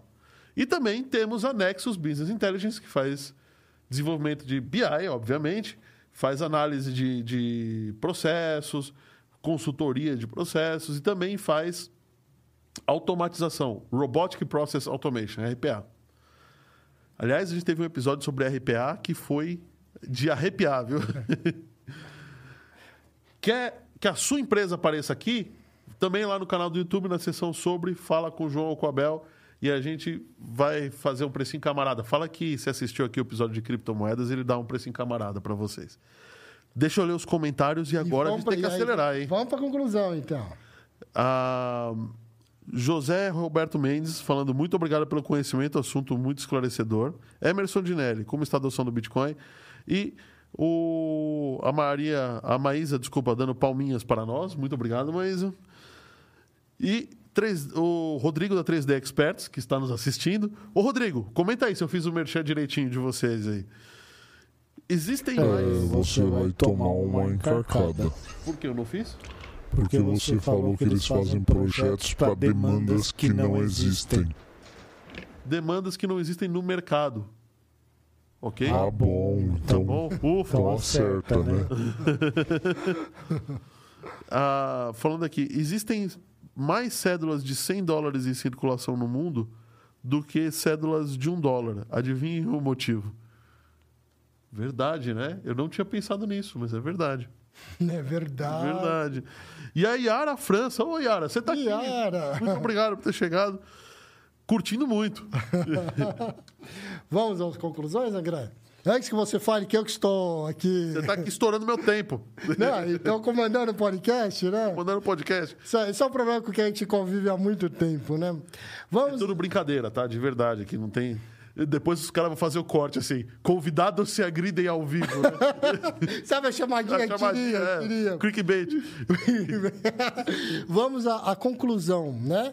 Por quê? Eh, Por que que eu acho, sinceramente, André, que, nó- assim, tudo bem, o Bitcoin, quem perdeu, embora... Aliás, antes disso, vamos, volta. André, qual que é a sua aposta do valor do Bitcoin para 2025 ou 2028? É que a minha aposta é embasada, então eu não consigo. Apostar. Eu não consigo apostar, porque já tem indicadores que. Já tem pelo menos dois indicadores fortes que o Bitcoin estará entre. E aí eu vou dar um range muito grande, mas é legal dar esse range grande. Entre, entre 500 mil dólares e 1 milhão e 500 mil dólares. Só que, peraí, ele não está nem a 100 mil dólares ainda, né? Tá 39. Tá 39. 39. Mas perceba que a escalada, por exemplo, quando ele estava a, 10 a, a 3 mil dólares, ele escalou para 20 mil dólares. Ué, Ele foi foi 5, 6, 7 vezes, vai? 7 vezes, tá bom. Ele está em 30, 40 mil dólares. Sete vezes daria 280 mil dólares ali. Quer dizer, de estar apostando que ele vai escalar um pouco acima de sete vezes. É isso. É isso. Mas você concorda que cada vez que ele sobe, você precisa ter uma entrada de dinheiro nele muito grande? Sim. Ou seja, o Bitcoin não é mais aquele bebê que qualquer coisinha já crescia rápido, mas longe está na vida adulta. Eu acredito que quando ele chegar por um milhão, eu vou falar, não, agora o Bitcoin está na vida adulta. Na verdade, não. Não. Porque eu, eu acredito o seguinte: como você mesmo disse, a taxa. é, a taxa de mineração ela é deflacionária. E Essa- por que, que você acha que. Eu, eu, eu acho que foi feito a propósito ele ser deflacionário. E eu posso te explicar isso com o gráfico arco-íris. Gráfico arco-íris. Bom, depois de você de cabelos, eu diria, Cabelo- exóticos, por favor, um gráfico arco-íris. Gráfico arco-íris. O gráfico arco-íris. O gráfico arco-íris, ele é um gráfico, para quem não está vendo, ele é um gráfico que tem um arco-íris. Isso não tem nada a ver com certos grupos orgulhosos, tá? De verdade. Ele tem a ver com bandas de Fibonacci. Pronto, acabou, né? Não, não, não, quem- não quem falar tava essa porcaria, não quero mais. Mas fala. E essa, ele, ele é um gráfico que visivelmente está diferente do preço do Bitcoin, mas ele mostra o mesmo preço. Agora, olha que interessante. Por que, que ele está visivelmente diferente, mas mostra o mesmo preço? Como é que acontece isso? Ele é um gráfico em escala logarítmica. Ou seja, ele começa com é, as variações de 0 para 1, para 2, para 3, tem um espaço grande. Mas quando vai chegando no topo, ele tem um espaço muito fininho. Então, para ele subir um pouquinho ali nesse gráfico, ele tem que subir muito de verdade, tá? Muita entrada de capital, né? Muita Muita entrada- gente comprando. O preço, preço dele comprando tem que subir Exatamente. muito. E note, tá? Que existe o halving. O halving é a queda pelo preço de mineração. Ou seja, quanto que o minerador. Lembra que o minerador, no começo da, da conversa, que ele ganhava, assim, a cada linha que ele escrevia naquele livro caixa, num caderno, ele ganhava um tanto. No momento, está ganhando 6,25 bitcoins. A hora que a gente chegar lá, isso é mais ou menos a cada quatro anos, né? A hora que a gente chegar em 2024, Vai ter outro halving. e aí vai cair pela metade. Mas sabe, olha, dá uma olhada no. Toda vez que o halving está próximo, o preço do Bitcoin está em baixa. Por quê? Porque o Satoshi, ou seja lá quem for, calculou que a cada quatro anos haveria uma inflação de Bitcoin àquela taxa que ele estava sendo zerado. Então, ele quebra a taxa pela metade. E o que, que acontece logo em seguida, depois de todo o halving? O preço começa a subir. Exatamente. Então, o melhor momento de compra, se você for perguntar qual é o melhor momento de comprar, é agora. Mas eu sou uma baleia, eu tenho bilhões, qual é o melhor momento de comprar? É agora. Tá bom, mas eu quero lucrar com a baixa. Bom, como é que você sabe quando é a baixa? Quando está perto do halving. Exatamente. Então, logo, quando está, logo depois que passou o halving, como esse comportamento já é um comportamento estudado, o pessoal começa a comprar e ele começa a ter de novo um comportamento que se assemelha a uma bolha financeira, mas ele não é uma bolha, ele é só um monte de ativos subindo, um monte de gente entrando, comprando, mas note outra coisa, a faixa azul do gráfico arco-íris ali embaixo é a faixa em que o Bitcoin nunca passou, exceto por um dia, quando chegou o lockdown mundial da Covid-19. E o que é essa faixa azul? E eu sei porque eu calculei isso. É o custo global de mineração. Então, pro minerador, ele está sempre. Tem, é, quando o Bitcoin está na faixa azul, tá? se você pudesse- minerar com energia gratuita, com, com todos os. o- o A que mão tem de direito, obra né? de graça, sei lá. mão de obra de graça, tudo, você estaria nessa faixa azul de, de, de custo. E o Bitcoin acima dessa faixa azul está dando lucro para você, descontada a energia.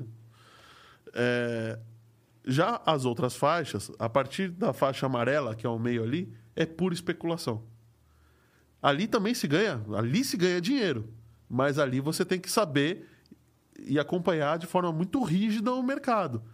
Porque dali para frente é o que a gente tem na Bolsa de Valores. André, para a gente fazer uma conclusão, né? Só que você concorda que, lógico, eu concordo. Ó, pessoal, compre Bitcoin, ponto. Sobrou 200 reais, compra. Nem, nem pensa, compra Bitcoin. Compre seguro. Compra e segura, ponto. Não sabe como comprar? Liga pro André e fala, ô André, Oh. liga pro Oráculo, brinca, é, brincadeiras à parte. Como comprar, isso é a parte mais fácil, acreditem.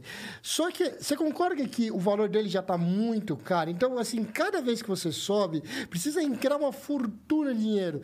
E o valor do Ethereum ainda está relativamente baixo. Quanto que é o Ethereum? Acredito. Não, Ethereum, eu não tô. Vou, eu vou perguntar pro Oráculo quanto, quanto que é o Ethereum. Tá entre 13 e 14, mais ou menos. Mil reais, Mil né?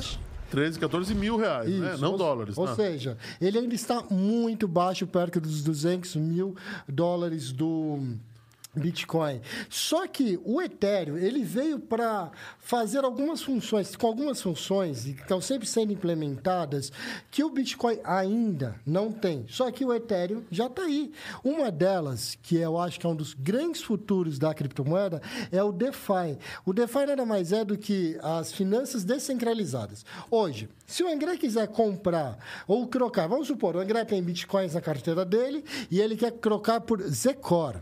Ó, fica a dica, hein? Zecor. Zecor. Fica Aliás, a dica? Zecor é Fica um projeto dica, hein? brazuca e Brazuca. muito bem executado. É muito bem Exatamente. feito. Essa- É, ainda não decolou, acho que falta adoção. Estamos aqui fazendo merchan da Zecor, né? Mas- Mas, é muito bem executado, a gente conhece. Quatro o... anos, né? Quatro anos, eu acho. Ah, bem mais. É. Enfim, poucas moedas assim, ainda 100% brasileiras. Mas vamos lá. Se o André quiser trocar os seus bitcoins por Zecor, como é que ele, o que, que ele tem que fazer? Ele tem que entrar em alguma exchange, né? Uma casa, uma de, casa de câmbio, né? exatamente. Mandar o bitcoin que ele tem para lá, uma fraçãozinha, fazer ali o, o trade e e devolver, e trazer de volta para a carteira dele de Zecor. Só que veja, qual é o problema? O André está mandando para uma empresa centralizada. E se exatamente um segundo depois que o André mandar o dinheiro para lá, essa empresa falir? Mas a gente dá notícia praticamente toda semana de que Empresa hackeada. Exchange foi hackeada, CEO sumiu com todas as. Mas é to... Olha, Oráculo, não é verdade? Assim, é quase toda semana que. E Toda detalhe, semana, né? Eles gostam de tirar tudo da tomada e sumir. Eles- E é. detalhe, tá? A empresa foi hackeada. Essa é a parte que eu mais gosto, né? Foi hackeada. Ou seja, então quer dizer que você não tem garantia. Você tem que entrar e sair correndo de uma exchange, né? E, e olha, e eu nem estou falando da parte governamental, não estou falando nada disso.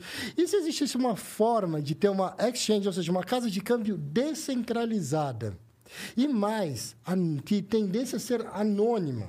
Eu acredito que, como você mesmo falou, André, você não acha que o governo, os governos, e, de novo, nós. O governo está dando corda para o pessoal se. se- Eu e o André não temos nada contra co- cobrar imposto, nada disso. A gente Não, só aliás, coloca a gente, fatos a gente mesa. entende que sem cobrança de imposto não dá para sobreviver. A gente não tem um sistema ainda tão É. azeitado, tão descentralizado, tão libertário, vai, entre aspas, que, que funcione. Não existe ainda. Então, mas, então, assim, não é- nós só estamos falando de fatos. Sim. E aí, ou se você tiver uma exchange, né, uma casa de câmbio que seja realmente descentralizada, no mesmo, no- na mesma maneira do Bitcoin, que você consiga, assim, ninguém consegue mexer no que você tem, você faz a sua transação ali sem precisar falar para ninguém, falar que você é o Papa, você- alguma coisa com garantia e você pegar outra moeda. Se você de repente pudesse mandar até reais para alguém através dessa plataforma descentralizada, imune a qualquer guerra, governo,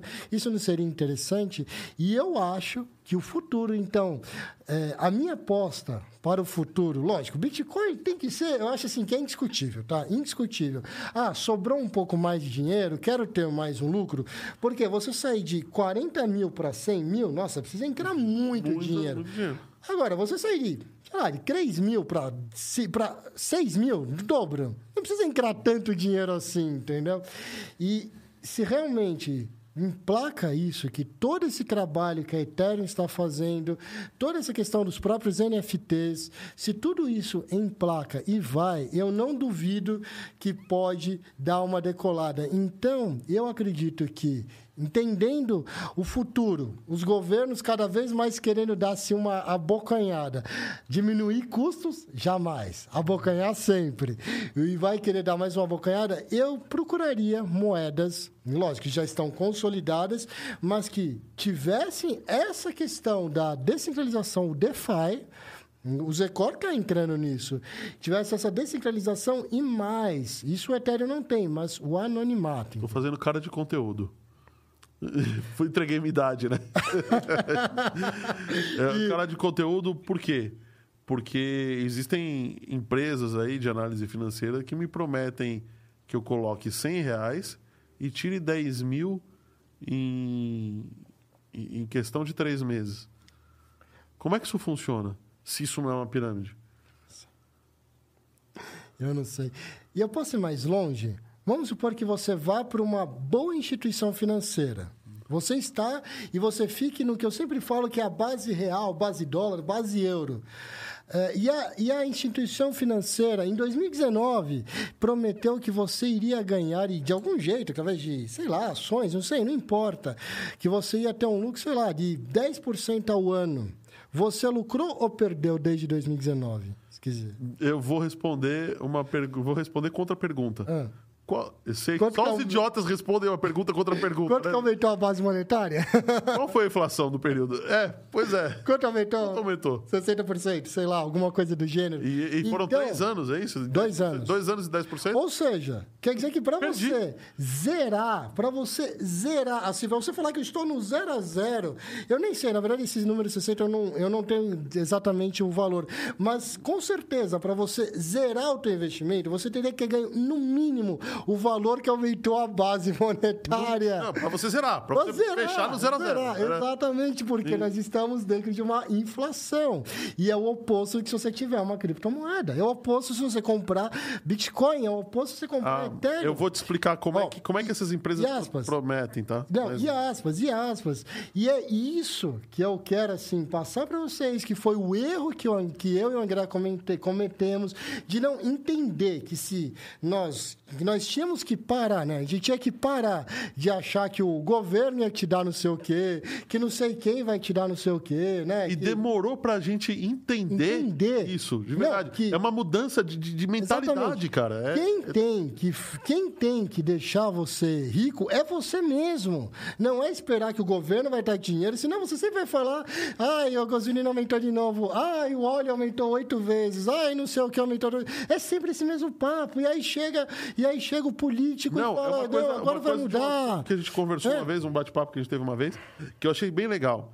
A, a empresa que faz a colheitadeira de café, ela não te cobra é, a colheitadeira em dinheiro, ela te cobra em café, porque, um- porque um quilo, uma saca de café, vale uma saca de café, cacete. E independente disso, é- Independente de quanto ela está custando. E, e mais do que isso, eu tenho certeza que o dono dessa colheitadeira não fica esperando cair do céu, que caia do céu, que alguém, a- que o que a- santo salvador. Não, porque agora esse político dessa daquela coisa, agora ele vai me ajudar. Não deixa. E, e esse eu acho, André, que é assim, é o ponto auge, a cereja do bolo que eu quero trazer para todo mundo. Tá bom, agora eu tenho um minuto, tem um minuto para falar sobre as NFTs. Um minuto Um dos minuto. tokens não O fungíveis. nome é horrível, né? Token já é uma coisa difícil. Não fungível é pior ainda, né? É, o que, pior que é, ainda. o que que é fungível, então, né? Peraí. Bom, vamos lá. Antigamente, assim, eu acho que o exemplo mais simples, em um minuto para falar o que é isso, é o seguinte: imagina que antigamente um pintor ia lá, pegava um quadro, pintava, não sei o quê, fazia uma tela muito bonitinha. Só que, e hoje em dia, o que, que ele pode fazer? Bom, ele pode tirar uma foto desse quadro, ou mais ainda, ele pode pegar o tablet dele, uma, uma canetinha e fazer todo um rabisco, um desenho. Inclusive, os primeiros são muito feios, não sei como que alguém paga milhões naquilo, mas enfim, foram os primeiros. E, e aí ele vai vender. Aí o, o André vai perguntar assim: pô, Roberto, tá bom, então deixa eu ver se eu entendi. O cara fez um desenho. Bonito ou feio, não importa. E, e aí ele vai me vender esse desenho. Mas, um pouco, eu posso fazer um print screen dele, eu posso tirar uma foto. Posso copiar. Posso sim. copiar, posso até melhorar o brilho, ficar até mais Do mesmo bonito. jeito que eu posso ir lá em Paris e tirar uma foto da Mona Lisa e É. fazer o quadro na minha casa. Exatamente. Só que a questão é que você não vai ter o original. O original, ele é garantido através da, justamente da, do blockchain, por exemplo, da Ethereum. Da Ethereum. Exatamente. Por isso que você fala que a Ethereum vai superar o Bitcoin. Ex- Não, não, superar não. Posso fazer uma Está pergunta? chegando bem perto. Oi? Eu tenho uma dúvida. Diga.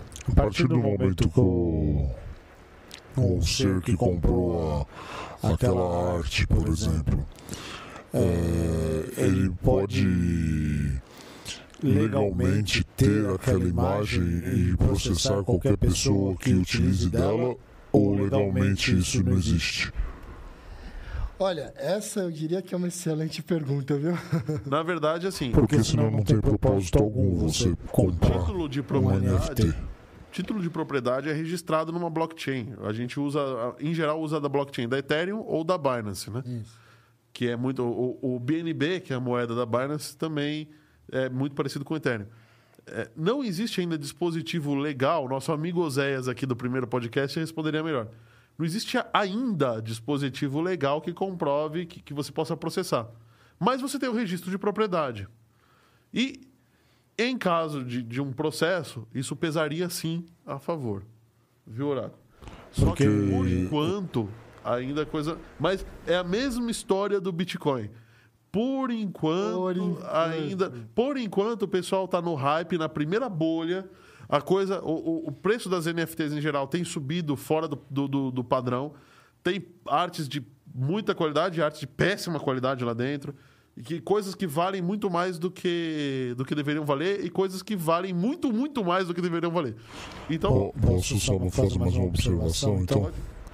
Por exemplo, é, a partir do momento que alguém registra em NFT uma arte, é, você não tem como você, como cidadão comum, saber se aquilo lá está registrado em NFT. Então, por exemplo, se eu acho uma imagem desenhada na internet ou um papel de pão desenhado com a imagem e se me utilizo dela, como que legalmente isso daí vai ser visto, entendeu? A gente deu uma notícia aqui de um navegador chamado Brave, que ele interage com a Web 3.0. Então, ele é um navegador de internet que já tem as prerrogativas de verificar se esse tipo de Imagem e imóvel também dá. imóvel.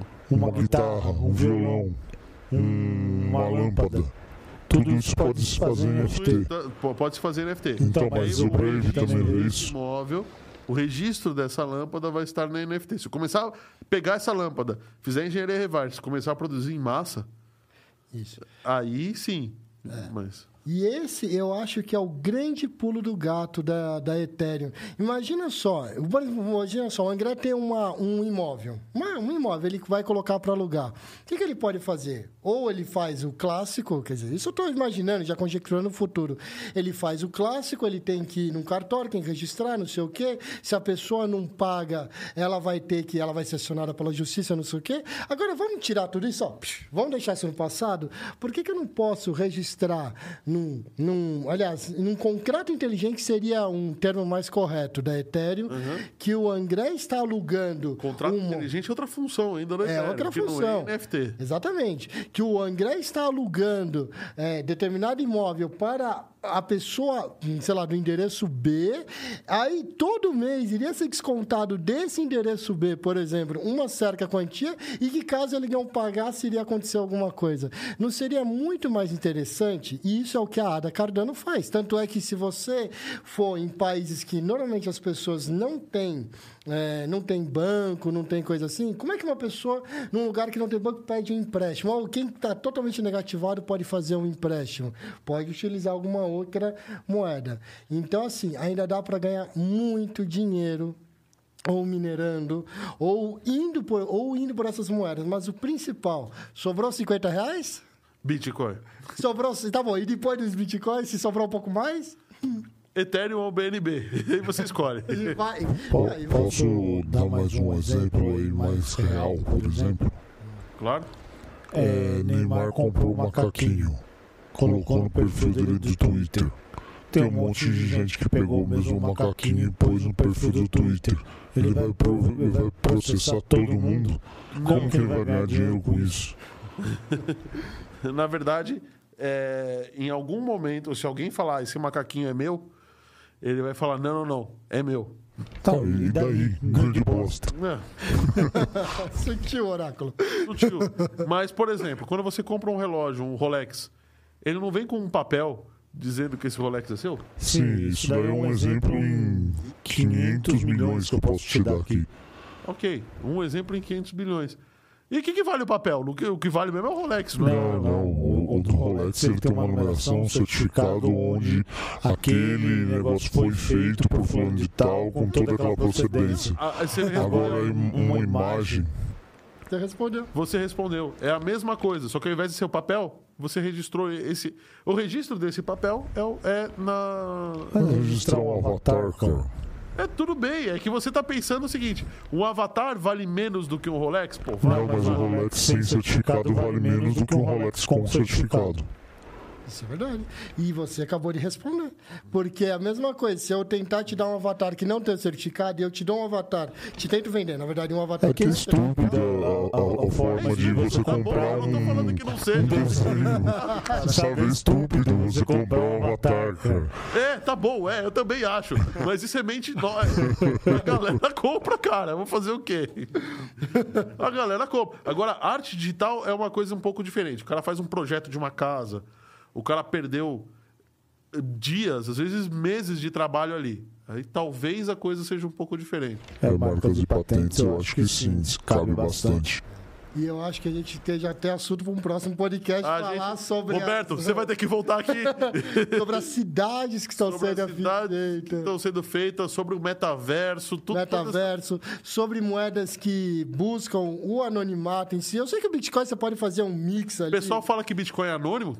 Não é, não. Não Nem é. vem com essa. Mas eu te falo, Bitcoin não é. Bitcoin é uma péssima moeda Tá para fazer coisa errada. E agora, para finalizar, a última pergu- a, a- a pergunta que a gente guardou, que agora é, minha máquina acabou a bateria, eu não vou mais conseguir ver. Mas a, a última pergunta que a gente guardou era: tem limite para o preço de Bitcoin? Eu acho que não. Eu não sei. Eu, eu na verdade, eu acho que. Eu não, Até verdade, quando o Bitcoin chega? Eu não sei. Mas com certeza ele vai passar em muito dos milhões. Até porque, o que acontece? O Bitcoin, ele sempre vai continuar. Por mais que ele seja lento, que nem você falou, aquela empresa enorme, gigantesca, só que cada passo que ele dá é extremamente consolidado. Então, é, é A tão- não ser que alguém faça alguma grande bobagem, né? mas não vai ser, mesmo que ela- alguém faça, não vai, não vai ser aprovado pelos mineradores. Ou seja, não vai ter ser aprovado pela comunidade. Então, assim, sempre vai criando uma outra camada em cima, outra camada em cima. Vai, já vai ter ali em breve uma atualização do, do Bitcoin. A gente fala que o Bitcoin é uma péssima ferramenta para o anonimato, mas que vai dar uma, uma cerca protegida no anonimato, entendeu? Mas, assim, eu sinceramente eu não sei quanto que ele vai subir, mas que vai passar em muito do milhão unidade, eu não tenho a menor dúvida. Bom, opa. Ops, ops. Opa, opa, opa. Eu abri aqui no, no celular para falar o seguinte. Ah, Roberto, o José Luiz perguntando, Roberto, qual que é a cereja do bolo? Cereja do bolo? Eu compraria Ethereum e Bitcoin. Cereja do bolo. Olha, eu, aliás, na verdade, eu diria que a grande cereja do bolo do dia tá, é a gente acreditar menos em que vão cair as coisas do céu, que o governo vai te ajudar, que não sei quem vai ajudar, que eu vou arrumar o emprego do século. É acreditar menos nessas coisas e mais assim, o que é que eu preciso fazer para ter assim renda passiva ou ter uma assim, o que, que eu preciso comprar agora que no futuro vai me gerar dinheiro. Então, ou seja, Bitcoin. Trabalho de formiguinha. Trabalho de formiguinha. Esse é o ponto, esse é o segredo. Ah, mas eu não comprei quando ele valia 10 mil. E você vai, daqui a 5 anos, quando ele estiver valendo um milhão de dólares, você vai. Você não vai comprar. Aí que você não vai comprar Aí mesmo. você vai chegar nessa mesma mesa e vai falar: ai, se eu tivesse comprado aquele valia só 40 mil dólares. É isso? Não. Não. Que- o que, que eu preciso fazer para todo mundo entender que o Bitcoin ele é imparável? As maiores nações do, do mundo, você acha que China né, não, Não, tentou bloquear? a China ma- mani- ela, ela tenta bloquear, tudo. mas ela sabe-se que, uma- que as maiores carteiras estão em poder da China. E eu não, Né? e assim, eu não vou nem entrar até pelo horário na- nas questões técnicas, por que, que eles não conseguem, né? Que tem, as questões técnicas, e não vai conseguir. Se, se as maiores potências não conseguiram E bloquear. tem uma outra pergunta. Isso vai, isso vai e se chegar no lugar. desligarem a internet? Ué, mas está nos satélites, né? É isso, que, é isso que eu ia falar. Tem até satélite que, que, que, que mantém a rede Bitcoin Tem tecnologia sem fio. Você tem uma ideia que o dispositivo consegue falar quilômetros um com o outro sem precisar da internet. Entendeu? Então, nem assim Nem o assim. Bitcoin para. E outra coisa, uma hora volta a internet. E cá entre nós, qual é a chance da internet ser desligada? Eu acho que a gente vai ter problemas muito maiores. Muito maiores antes, né? Pois é. É, qual- é, uma outra coisa, que eu, cálculos também que eu fiz. Eu posso estar errado, eu não sou um grande especialista, eu não sou matemático, não ainda. É, mas cálculos que eu fiz. o Bitco- a mineração do Bitcoin duraria em torno de até 2143. É isso aí. Tá? Ou seja, até lá teremos novos bitcoins sendo lançados. E depois disso? Bom, as taxas de, de transação que vão ser, vão ser usadas manterão a utilização da rede. Tá. Tá bom. Cara, 2143, eu acredito que nenhum de nós aqui. Tomara que algum de nós aqui estejamos vivos, né? Mas de verdade eu não tenho muitas Ah, esperanças. já nasceu de novo. Mas então, né, aí alguém vai perguntar assim: é, mas, Guilherme, mas você não falou, e o teto de 21 milhões? É, mas É, é, então, que vai só que diminuindo. aí vai diminuindo. Pela metade, metade, metade, metade. Lembrando que metade. tem um bilhão de, de, de zeros para. Não, oito zeros. Tem um Ou seja, bilhão de, de. Exatamente. Ou seja, Exato. agora é 6,25, depois divide de novo, vai ser 3 alguma coisa, depois divide de novo, e vai indo, vai indo. Lógico, vai ter uma hora que o cara vai ganhar 0,000 alguma Só coisa. que esse 0,000 alguma coisa vai ser mais do que tá ganhando hoje. Vai. né? E monetariamente, Monetariamente falando. falando. E fora que a quantidade de taxas vai, que ele vai estar ganhando, vai tá, vai, já vai Pagando. estar suprindo. Exatamente. Porque até isso foi calculado. Imparável. Essa é a palavra que eu tenho para o dia de hoje. Bom, Roberto, fala suas redes sociais. A gente tem que parar, porque a gente tem que parar, não tem jeito. Pô, André, olha, eu acho que eu ficaria conversando com você Deve até... ser podcast de 8 horas, cara. Melhor a gente Fazer aquele do. Flow de 24 horas que eles fizeram. Ah, a gente nem começou a falar do metaverso, a cidade. Essa, eu acho que essa talvez seja a próxima cereja, do, a grande próxima cereja do bolo, que valeria, eu acho que um podcast inteiro só para falar disso, entendeu? Bom, não, não tem rede social, não, tô brincando. Rede social, não. Como é que as pessoas te acham se quiserem falar com você? Pode falar pelo Facebook, Roberto. Pode ir lá, coloca no Facebook, barra Roberto Bittencourt Mendes, vai me achar. Pode colocar no Instagram também, Roberto Bittencourt Mendes, vai me achar. E aí eu vou poder, tranquilamente, se quiser alguma dúvida, quiser falar, estou aí apto a responder. Tá certo. Eu, minhas redes sociais são LinkedIn barra A-W-G, que é André Valbo Ganzaroli. Não tem aspirina no LinkedIn. É, o LinkedIn, não, falei. É, LinkedIn, tá certo. O Instagram é o arroba dono.da.casa e o Facebook é ah, André Ganzaroli mesmo. André Valbo Ganzaroli. Bom, muito obrigado por terem nos assistido. Considerem assinar o canal. E temos o Paga Nós. Paga nós. É, porque todas as empresas que foram faladas aqui depois vão receber um boleto. Ah. Entendi. Então nós falamos do Itaú. Mas, mas quem que a gente falou? Do Itaú de novo, Nubank. Nubank. Não foi pouca empresa hoje, né? Próxima vez eu vou, eu vou calibrar melhor. 3D Experts, manda uns boletos pros caras lá. Não, e, e a. Vamos lá. O pessoal falando assim, 3D Experts falando. Ele tá elogiando, além de receber o boleto, ele tá elogiando. Então a gente foi bem. Ele falou que o Merchan ficou bom, o Jabá. É, falou, show esse podcast. Maísa Maiara Ferreira. Mandou super bem, Beto. Toca aí. Roberto, você me paga, hein? A Yara falando. então valeu, gente. Muito obrigado por terem assistido. De verdade, adorei vocês no chat hoje. O chat estava bombando, muito legal. Muito legal para vocês terem assistido. Considerem em voltar na semana que vem. Semana que vem a gente tem o 514 Cast News, quinta-feira, e temos o 514 Cast entrevista na sexta-feira. E na sexta-feira, Roberto, a gente vai falar com o CEO de uma empresa de cibersegurança que cuida só de, da cibersegurança do Estado de Israel. Tá? Esse é o nível. Nossa, tá? imperdível, Imperdível, imperdível. cara. Imperdível. De verdade. E vão falar, sim, vão meter o bedelho no, no que está acontecendo no mundo, né? Claro. Muito obrigado por terem assistido. Até a semana que vem. Vejo todo mundo vocês, vejo todos vocês. Até lá. Tchau, tchau. Tchau, pessoal. Tchau, tchau, Oráculo. Valeu. Boa noite.